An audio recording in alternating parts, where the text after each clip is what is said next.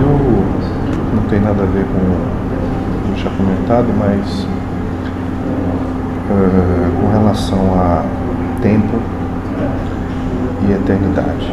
Hum. E o que me, me causava certa reflexão desde anos atrás, bastante tempo.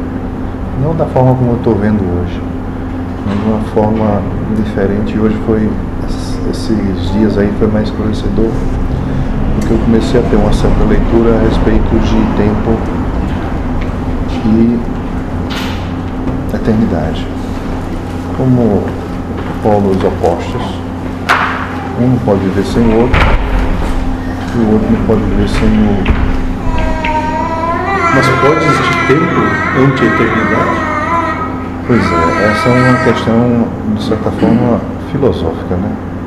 E a filosofia, e a filosofia é uma coisa humana, de certa forma, inspirada pela, pela espiritualidade.